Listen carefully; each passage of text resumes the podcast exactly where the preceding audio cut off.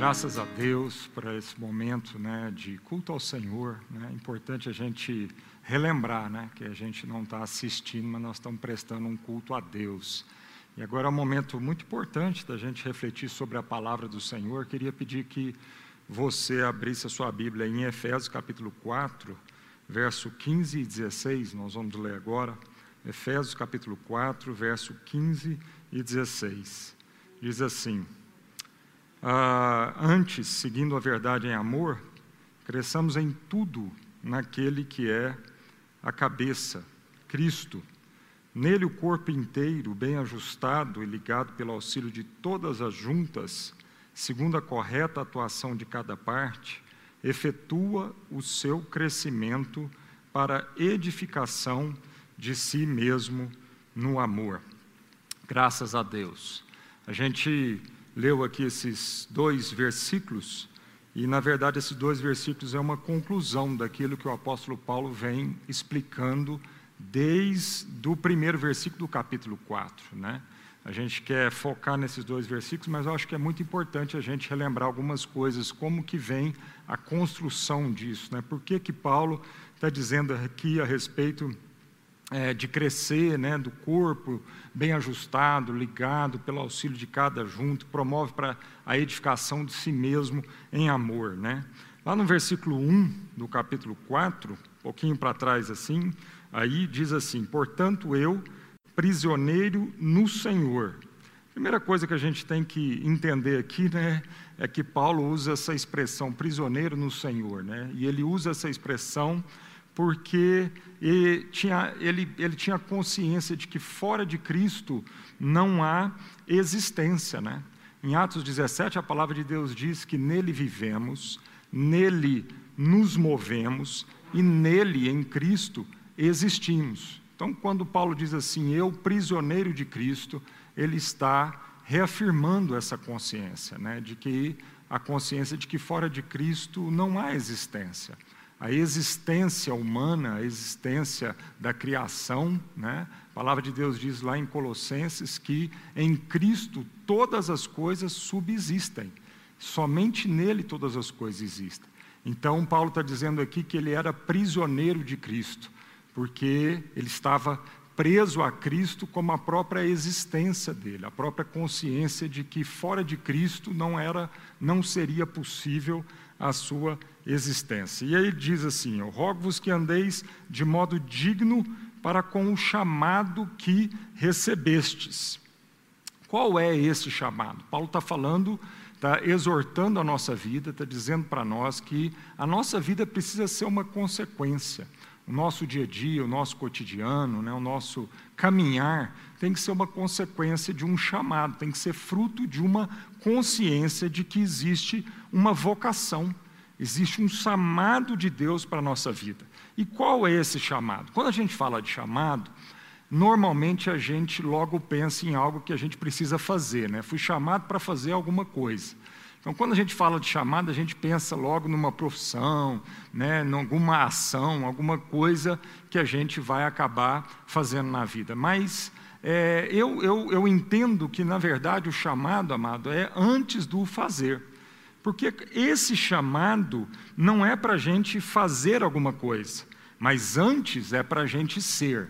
Então, na verdade, quando Paulo diz que é, há um chamado de Deus para a nossa vida, esse chamado, antes de tudo, ele é um chamado para ser. E ser quem? Ser o quê? Ser Cristo. Esse é o chamado para nós. Nós somos chamados para sermos Cristo. Amém? Nós somos chamados, é importante a gente ter essa consciência, que Deus está formando uma família. Deus está formando um povo, Deus está formando o corpo de Cristo. Deus está trabalhando para que, então, todos nós possamos ter a consciência desse chamado, para que cada vez mais a gente viva a identidade de quem nós somos em Cristo. Amém, queridos? E quem é Cristo? Cristo é, então, o Filho de Deus que, por amor, deixou de ser o unigênito né, por amor, por é, uma, uma escolha própria, por uma autonomia própria, ele deixou de ser o único, o unigênito Filho de Deus e passou a ser o primogênito, ou seja, ele passou a ser o primeiro de uma família enorme, de uma família grande, de muitos outros filhos de Deus. Então, Cristo é esse filho que era o unigênito, mas em um momento da história, ele deixa, por amor à nossa vida, ele deixa de ser o único e passa então a ser o primeiro de muitos outros filhos, o primeiro de uma família de filhos para Deus. Né? Uma pessoa, quem é Cristo? É uma pessoa não mais formada por um único indivíduo, mas por uma grande multidão que ninguém podia contar de indivíduos de todos os povos, tribos, línguas e nações. Então, quando João está escrevendo lá no capítulo 15, no verso 5, ele diz assim: quando, quando João está escrevendo o que Jesus diz, e Jesus diz assim: Eu sou a videira, vós sois os ramos. Quem permanece em mim e eu nele, esse dá muito fruto porque sem mim nada podeis fazer. Quem não permanece em mim é jogado fora e seca, a semelhança do ramo. E esses ramos são recolhidos e jogados no fogo e queimados. Então, o próprio Jesus está dizendo isso, que ele é a videira, né? E nós somos os ramos. Ramos que fomos enxertados nessa videira e que então pertencemos a Cristo somos um com Ele. Aliás, no capítulo 17 de João, Cristo faz esse pedido ao Pai, ele faz essa oração. Ele diz ao Pai: Pai, assim como nós somos um, assim como eu sou um no Senhor, assim como o Senhor me deu a tua glória, eu oro para que também eles sejam um conosco. Amém? Então isso faz parte, na verdade, amado, a nosso chamado de ser Cristo de sermos em Cristo, é um chamado que é fruto da própria oração e do mais profundo desejo do coração desse filho. Amém? Pelas nossas vidas. E aí então ele diz: olha, usando uma outra é, figura, além do corpo, Jesus usa a figura da, da, da, planta, da videira. E ele diz: olha, eu sou a videira verdadeira, meu pai é o agricultor, e vocês né, que são chamados para fazer parte, para serem também junto comigo, são parte dessa planta, vocês são os ramos. E se o ramo não tiver na videira, ele não pode produzir fruto, mas se o ramo tiver enxertado na videira, ele vai produzir frutos. E se ele não produz fruto, logo ele é cortado então e é separado para ser queimado. Amém? Então, amados, Deus está formando uma pessoa. Deus está formando, Ele está trabalhando na formação dessa pessoa. E a igreja é parte dessa pessoa. Essa pessoa ela é formada por cabeça e por corpo. Cabeça, Cristo, e corpo, a igreja. Amém? Colossenses 1,17 diz que ele é a cabeça de todo o corpo que é a igreja. Ou seja, Cristo é a cabeça do corpo. E agora, amado, é, é, depois da, da, ressurreição de Cristo, não há como mais agora a gente desassociar essa, desmembrar essa pessoa. Essa pessoa agora que a Bíblia diz que é Cristo, porque ele abriu isso voluntariamente, ele nos enxertou em quem ele é, ele nos tornou participantes da sua natureza. Agora então, em Cristo, essa pessoa é formada pela cabeça Jesus e por nós, a igreja, por eu e você que cremos nele e recebemos então o poder de sermos feitos também filhos de Deus. Então, Colossenses 1,17 diz que Cristo é a cabeça de todo o corpo, que é a igreja, ou seja, o corpo de Cristo é a igreja. Então, como homem ele morreu a nossa morte, ele morreu a nossa morte humana para que nós pudéssemos agora viver a sua vida, viver a sua vida enxertados nele, participantes então da sua natureza. 1 Coríntios 12, 12, Paulo diz assim: ora é, assim como o corpo é uma unidade, ou seja, o corpo não, é, não são várias unidades, né? Não, não, não, não são vários indivíduos, mas é uma unidade só, assim como o corpo é uma unidade, embora tenha muitos membros, e todos os membros, mesmo sendo muitos, formam um só corpo, assim também com respeito a Cristo.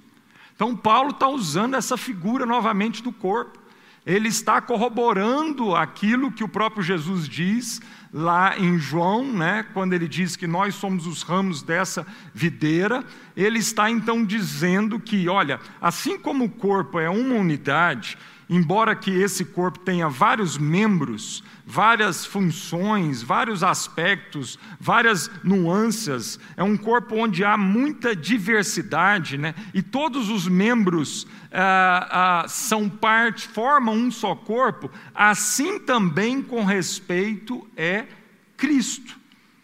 Da mesma forma é Cristo.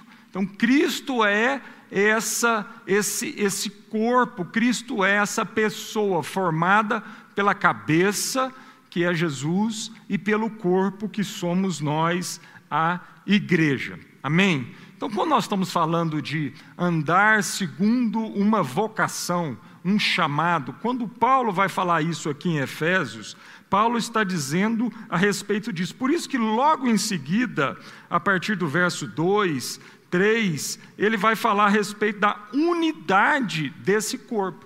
Então ele vai falar assim: olha, o nosso chamado é ser esse corpo, é ser o corpo de Cristo, é ser essa família, é ser essa pessoa formada agora em Cristo. E nós então temos que atender esse chamado com toda humildade, mansidão, paciência, suportando-vos uns aos outros, procurando cuidadosamente a manter a unidade do espírito no vínculo da paz. E aí agora ele vai continuar usando essa figura desse corpo. Ele vai dizer então: bom, apesar da gente ser um, um corpo só, há, há diversidade de membros e há diversidade de dons. Então ele diz assim: há um só corpo e um só Espírito, um só Senhor, uma só fé, um só batismo, um só Deus e Pai de todos. Mas diferentes dons, diferentes funções com o propósito da edificação de todo o corpo, até que cheguemos ao estado de homem feito à medida da estatura da plenitude de Cristo. Então, a palavra de Deus está dizendo que há um só corpo, assim como há um só Espírito, um só batismo, uma só fé, um só Senhor, um só Deus e Pai de todos, mas há diversidade de dons, há diversidade de funções. Há uma multiforme sabedoria de Deus expressa nesse corpo. Amém, queridos? Então, 1 Coríntios 12, 4 a 7, Paulo fala assim: há diferentes tipos de dons, mas o Espírito é o mesmo. Há diferentes tipos de ministério, mas o Senhor é o mesmo. Há diferentes formas de atuação, mas é o mesmo Deus quem efetua tudo em todos. A cada um, porém, é dada a manifestação do Espírito visando o bem comum. Amém? Então, Paulo está dizendo aqui que há uma diversidade de dons. Né? Aqui em Efésios 4, ele está dizendo que Jesus subiu aos céus e senão que ele desceu às partes mais baixas, e aquele que desceu é o mesmo também que subiu muito acima de todos os céus para preencher todas as coisas, e ele deu dons aos homens. Então, amados, nós precisamos entender que o nosso chamado é sermos Cristo, sermos o corpo de Cristo. Mas agora, esse, esse corpo, há uma diversidade de dons. E para que, essa diversidade, amado? Para um bem comum. Para que então o corpo seja amadurecido. Para que o corpo cresça. Né, para que haja maturidade. Então, esse corpo está em processo de amadurecimento. E ele precisa deixar de ser menino. Né? O texto continua aqui em Efésios, ele diz assim: Olha, até que todos cheguemos à unidade da fé, do pleno conhecimento do Filho de Deus, ao estado de homem feito, à medida da estatura da plenitude de Cristo, para que não mais sejamos inconstantes como crianças, levados ao redor por todo o vento de doutrinas, pela mentira dos homens que, pela astúcia, é, é, induzem ao erro. Então, a diversidade de dons, nós temos que ter essa consciência, nós temos que ter a consciência de que, embora sejamos um, uma só pessoa, um só corpo, há uma variedade de funções, e é importante a gente ter essa consciência, e no exercício dessas funções, no, no exercício pleno da variedade desses dons, o corpo vai amadurecendo. Essa pessoa vai amadurecendo. Essa pessoa que tem a cabeça perfeita, mas o corpo ainda não perfeito, vai crescendo e vai amadurecendo e deixando de ser meninos. Amém? Então, para isso, para a gente deixar então de ser menino, para a gente a, crescer, amadurecer, Aí então a gente vai chegar nos dois versículos que a gente começou lendo aqui no início, né? que é o versículo é, 15 e 16. Para isso, então, o corpo tem que agir de três formas. Primeira coisa, diz aqui no verso 15, no verso 16, de acordo com a cabeça. Amém? Então fala aqui, nele, nele quem? A cabeça. Cristo nele o corpo inteiro. Então, primeira coisa, esse corpo vai precisar agir de acordo com a cabeça. Amém, querido? E a cabeça não é, uh, não são os pastores, a cabeça é Cristo. E é preciso a gente deixar claro isso. Né? Na vida da igreja, amado, existe um cabeça, existe um Senhor aquele que nós devemos agir de acordo com ele. É a cabeça que vai conduzir todo o corpo. Amém? É a cabeça que vai determinar para onde esse corpo tem que ir, é a cabeça que vai trazer direção, é a cabeça que vai trazer uma consciência de identidade. Então, amado, a palavra de Deus está dizendo que esse corpo, para ele crescer, para ele amadurecer, para ele deixar de ser menino, ele precisa operar de acordo com a cabeça. Nele, o corpo inteiro. Nele, quem? Cristo. Então, uma das coisas que a gente precisa frisar aqui, amada, a respeito então da, da, da vida da igreja, de como a igreja vai viver essa vocação, obedecendo a cabeça em todas as coisas. E aí, amado, a gente percebe aqui que muitas vezes há uma, há uma confusão nisso no dia a dia da igreja, na vida da igreja.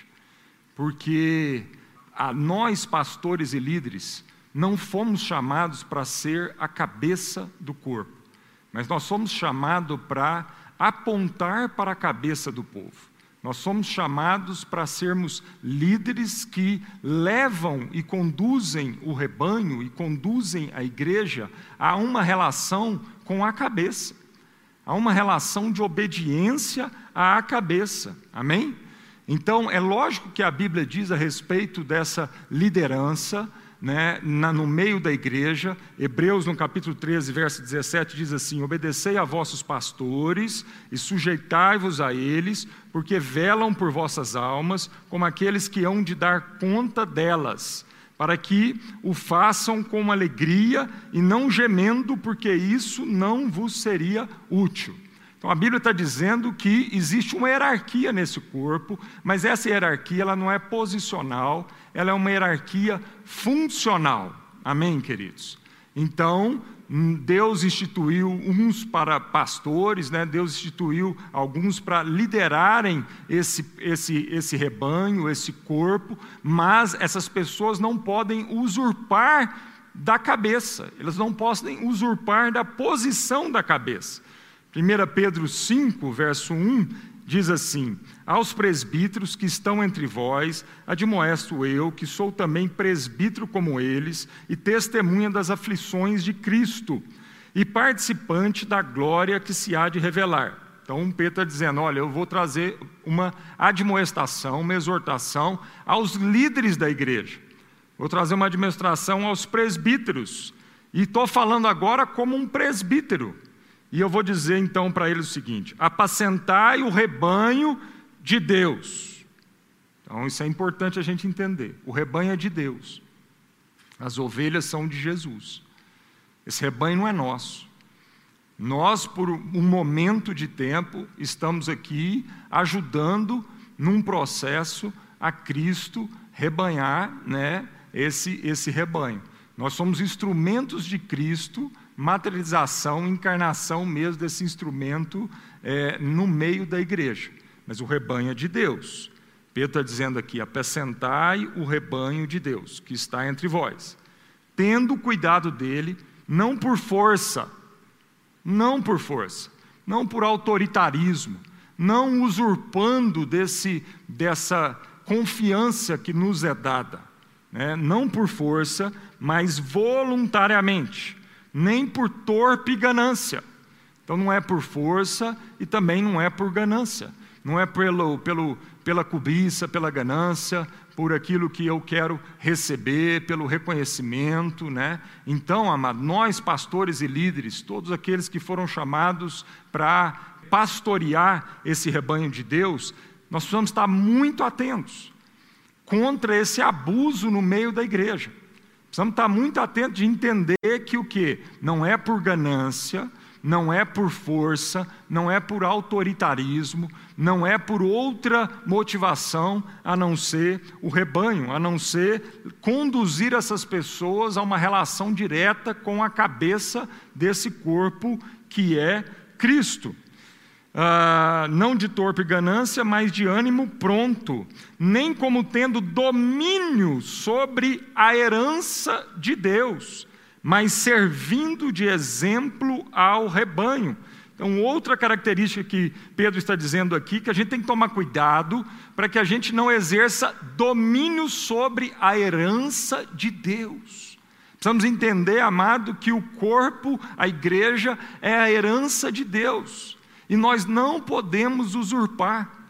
É tremendo, amado, porque Jesus, sendo em forma de Deus, não usurpou o ser igual a Deus, mas serviu a igreja.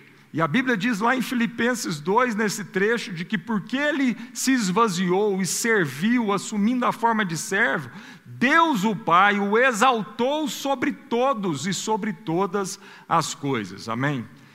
E muitas vezes nós que não somos em forma de Deus, porque Jesus, é, sendo Deus, se esvaziou, sendo Deus, não se usurpou.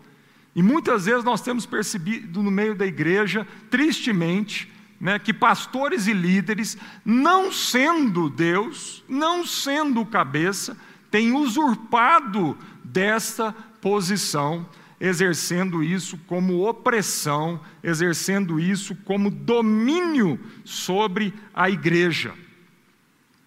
Então, amado, nesse processo de maturidade, nós precisamos entender que é quem traz a direção, quem é a autoridade sobre o corpo, é a cabeça desse corpo, que é Jesus Cristo. Amém, amado? Jesus Cristo. E aí o trecho lá de, de, de, de, Pedro termina dizendo assim no verso 4: E quando aparecer o sumo pastor, alcançareis a incorruptível coroa da glória. Quando aparecer quem? Quando aparecer o sumo pastor quando aparecer aquele que é o maior pastor. E é ele que é, de fato, o grande pastor na vida da igreja. Amém? Então, nesse processo de maturidade, o corpo precisa então agir conforme a cabeça, de acordo com a cabeça, obedecendo em todas as coisas, e para isso, nós, líderes e pastores, devemos tomar muito cuidado para não usurpar esse lugar para não usurparmos essa posição. E tristemente, amado, o que a gente vê muito acontecer no meio da igreja cristã é pastores e líderes usurpando dessa posição, que é uma posição só de Jesus, e usurpando por força, por domínio, usurpando por torpe ganância, né, por vaidade, usurpando por vários motivos. E com isso, esses pastores e líderes têm impedido que esse corpo amadureça, que esse corpo seja arremetido a uma contabilidade direta àquele que é o sumo sacerdote Cristo. Segunda característica aí, para segunda é, é, ação que esse corpo tem que fazer, tem que agir nesse processo de amadurecimento e crescimento. Cada parte realiza a sua função. Nele, o corpo inteiro, bem ajustado e ligado pelo auxílio de todas as juntas, segundo a correta atuação de cada parte. Então, segunda coisa, cada parte tem que atuar no meio da igreja, amado. Cada parte tem uma função nesse corpo.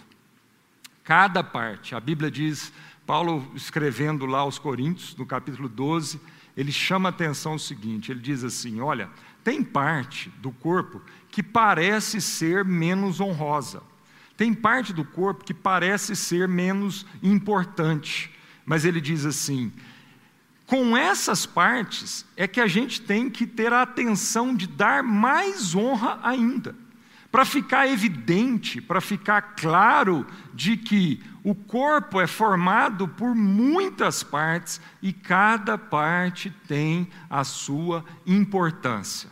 E a gente, nesse processo de maturidade, amado, é a gente na formação desse corpo, atendendo aquele chamado lá de ser Cristo, ser o corpo de Cristo, né? e um corpo que atinja a estatura do varão perfeito, a plenitude de Cristo, deixando de ser menino, nós precisamos estimular a atuação de cada parte na igreja. Nós precisamos ser cada vez mais uma igreja onde nós vamos ensinar as pessoas a assumirem as responsabilidades. Cada membro desse corpo, cada, igre... cada cristão, cada indivíduo, cada pessoa tem que ter a consciência da sua responsabilidade com o todo. E muitas vezes, amado, a forma como nós temos vivido igreja, a forma como nós temos ensinado, muitas vezes as inseguranças desses líderes e pastores que estão usurpando a posição de Cristo como cabeça, é, é, impedido as pessoas a crescerem, a amadurecerem e a assumirem as suas responsabilidades no corpo. Amém? Então a Bíblia está dizendo aqui que eu e você, cada membro desse corpo, precisa assumir a sua responsabilidade. E cada um precisa trabalhar. Amém? E os líderes precisam abrir espaço e precisam proporcionar no dia a dia, na vida da igreja, né, proporcionar lugar, espaço, estímulo, para que cada membro, tendo a consciência de que eles são parte do corpo e têm uma responsabilidade, eles então têm um ambiente também, não apenas a consciência, mas agora sejam estimulados e tenham um ambiente para poderem o quê? Trabalhar segundo aquilo que receberam de Deus, segundo o seu dom, segundo a sua capacidade, segundo o talento que Deus depositou na vida deles, eles precisam multiplicar esse talento. E aí há uma pergunta aqui para nós: será que a forma como nós temos vivido igreja tem estimulado a isso? Será que a forma como nós temos vivido igreja, no dia a dia da igreja, a forma como nós temos escolhido os nossos eventos, a forma como a gente tem é, até a estrutura física do nosso prédio, a forma como a gente tem valorizado né, a agenda da igreja. Será que tudo isso contempla, trabalha, estimula a, as pessoas, aos membros da igreja, deixarem de ser apenas é, assistentes, né, deixar de ser apenas aqueles que, que se relacionam com a igreja simplesmente como um espectador? e passam a assumir o seu trabalho no dia a dia na vida da igreja? É uma pergunta que a gente precisa fazer. Nesse momento de pandemia, nesse momento de isolamento, eu tenho refletido muito sobre isso. Eu tenho me perguntado muito sobre isso. Né? Agora que nós estamos impedidos da maioria dos eventos da igreja, agora que a rotina da igreja foi quebrada é, quase que totalmente, é uma boa oportunidade para a gente fazer essa reflexão, para a gente ter um raio-x se nós estamos de fato sendo eficazes, Se nós, como pastores e líderes, estamos abrindo espaço, ou se nós estamos afunilando, né? É, é, mais ou menos, eu brinco, né, que às vezes tem muito pastor que é mais ou menos como a rolha da garrafa, né? Ele fica ali estimulando, estimulando, estimulando, estimulando a vida da igreja, a vida das pessoas, os membros, as ovelhas ali estimulando, estimulando mas ele mesmo não sai da frente. Né? E o que, vai acontecer, amado? É igual, é igual uma garrafa, uma champanhe, né? que você fica agitando, agitando, agitando, mas se você não tirar a tampa, ela vai explodir. Né? E aí, tristemente, o que acontece é que a coisa racha, né? que às vezes a garrafa quebra porque esse líder não teve a sensibilidade, esse pastor não teve a sensibilidade de estimular e sair da frente, e abrir espaço, e trabalhar para que cada um adquira consciência da sua responsabilidade e que cada um também agora tenha um ambiente propício para desenvolver os seus dons. Então, por exemplo, uma das nossas grandes prioridades com os pequenos grupos, é, e agora nesse momento de pandemia, pandemia, mais do que nunca, a gente precisa trabalhar essa consciência nos pequenos grupos, é que os pequenos grupos é uma ferramenta onde a gente quer abrir espaço. É uma ferramenta proposital, intencional, onde a gente está ali, não para que de novo a gente tenha um, dois fazendo pelo todo, mas aonde a gente possa, num grupo menor, reconhecer os dons de cada um e estimular para que esses dons sejam multiplicados. Estimular para que as pessoas, os cristãos, trabalhem de acordo com o seu dom. E assim toda o corpo vá sendo edificado. Então é muito importante você fazer parte de um pequeno grupo, amado. Não para que você aumente os números, não para que simplesmente a gente apresente um relatório de, de multiplicação, de crescimento. Não. Mas é muito importante você fazer parte de um grupo pequeno para que nesse grupo pequeno você é, seja ajudado para reconhecer qual é a sua parte no todo. Amém? Se você for uma, um membro, um cristão, que só vem no prédio uma vez por semana, no momento de culto, vai ser muito difícil você encontrar o seu lugar no corpo. Vai ser muito difícil você reconhecer quais são os seus dons e você então ser oportunizado para exercer a sua parte no todo. Amém, querido? E para a gente finalizar, então, há uma terceira ação, há um terceiro movimento do corpo, né? Primeira coisa, então, é que esse corpo tem que funcionar e mover e fazer de acordo com a cabeça, que é Cristo, né?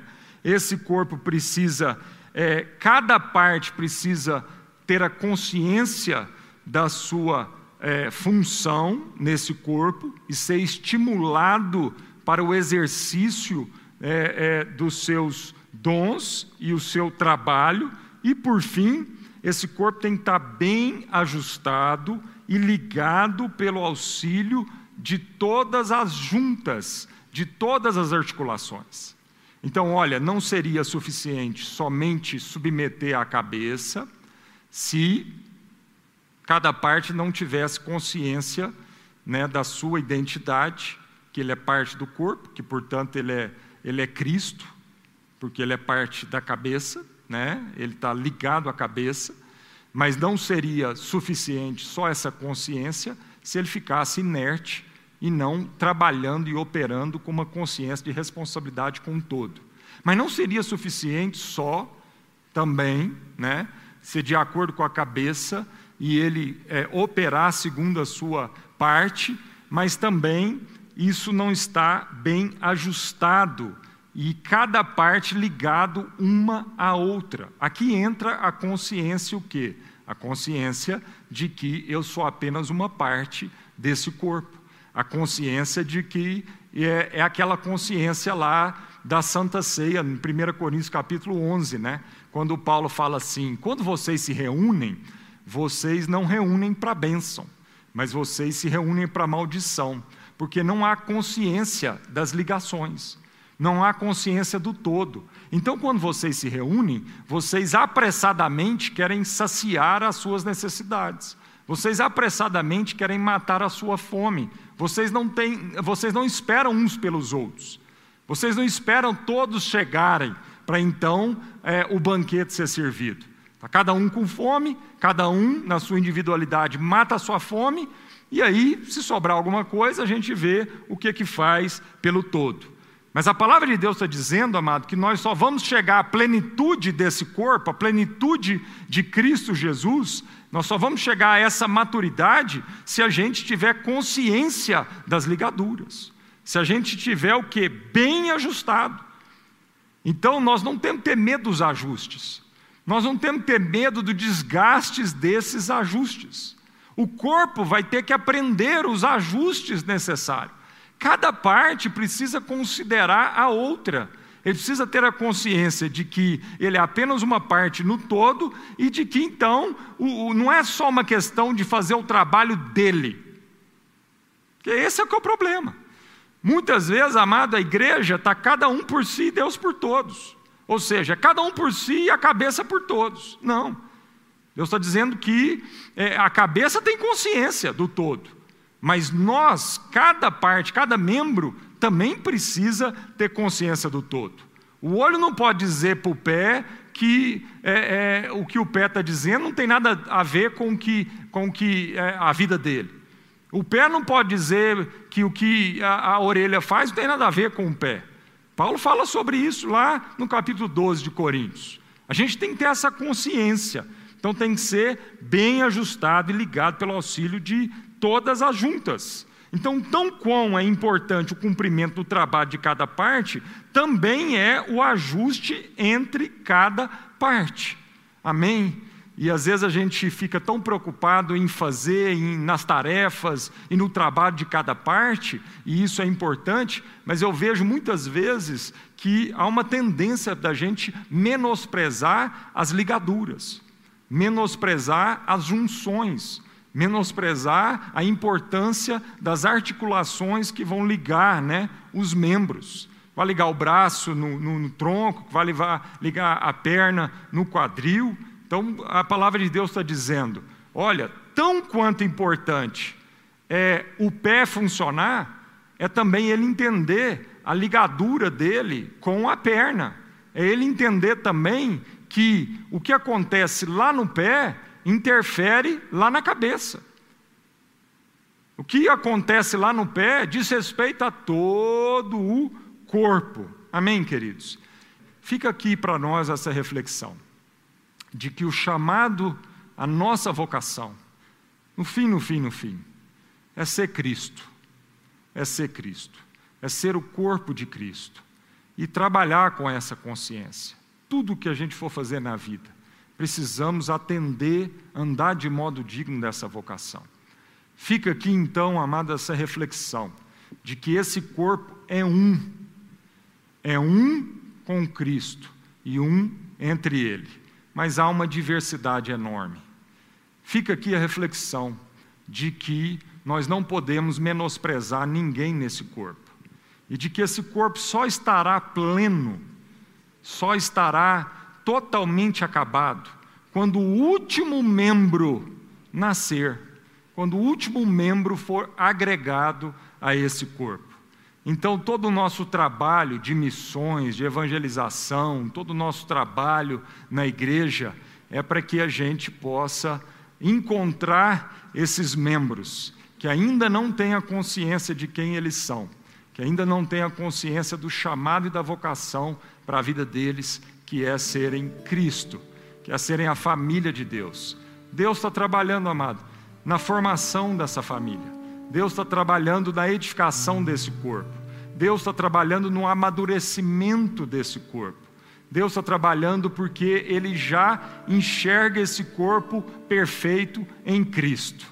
A cabeça está perfeita, mano, mas o corpo ainda está formando. Né? E o corpo é a igreja, somos nós e que a gente possa refletir então no significado de ser igreja e que a gente possa então proporcionar isso no meio da igreja. A importância das ligaduras, a importância de ajustar esse corpo, a importância da gente estar bem ajustado e a importância da gente, de cada parte, fazer, assumir a sua responsabilidade em nome de Jesus. Amém?